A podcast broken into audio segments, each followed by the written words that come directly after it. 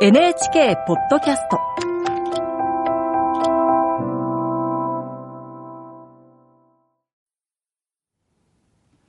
こんばんは、作家の高橋源一郎です。僕には一つ大きな悩みがあります。それは詩が書けないという悩みです。僕のデビュー小説の主人公は詩人で、その詩人は詩を書いています。僕自身も何より詩を読むのは大好きです。中学生の頃からずっと。頭の中では詩も小説もあまり変わらないはずと思っています。それから三分詩という読んでみても小説の文章と同じ言葉でできたジャンルがあることも知っています。でも、いざ書こうとすると何も浮かんできません。一度ある雑誌が僕を特集特集してくれることになって、生まれて初めてきちんと詩を書くことになりました。死ぬほど苦労して書き上げた詩が一変、悲惨な出来でした。えー今思い出しても冷や汗が滲みます。以来一度も詩を書いたことはありません。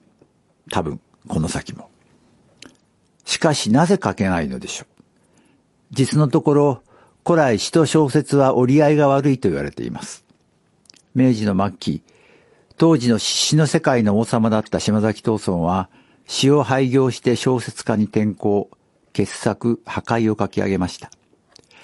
女性誌の最高峰だった富岡太子も詩人を辞めて小説家になりました。詩人を辞めて小説家になった例は他にいくらでも挙げられます。でもその逆は聞いたことがありません。まあもともと詩人が小説に手を出してふるさとへ U ターンした例ならありますが。今どちらも書いているのは町田光さんや川上美恵子さんでしょうか。でも二人とも詩からはほぼ手を引いたように見えます。一体なぜなんでしょうか？詩から小説へ行く道はあるのにその逆はない。これはよく知られた事実なのに、そのことをはっきり説明してくれたものを僕も読んだことがないのです。小説を書くことはものすごく地味な作業です。ちっとも楽しくありません。なのになのに、毎日毎日書いています。なぜ楽しくないのか。書いているのが例えてみれば大きな家の板や屋根瓦だからなのかもしれません。そんなのいくら作っても楽しくない。楽しいのは、すべての部品が組み上がり家が完成して誰かにそれを引き渡し喜んでもらえる瞬間だけ。その瞬間を目指して小説家は退屈な日々をただ過ごすのです。それでも、なぜ小説家は書くことをやめないのか。お金のため？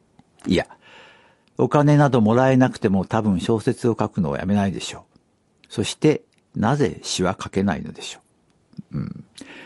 できないことには大抵大切な秘密があるんです。た多分。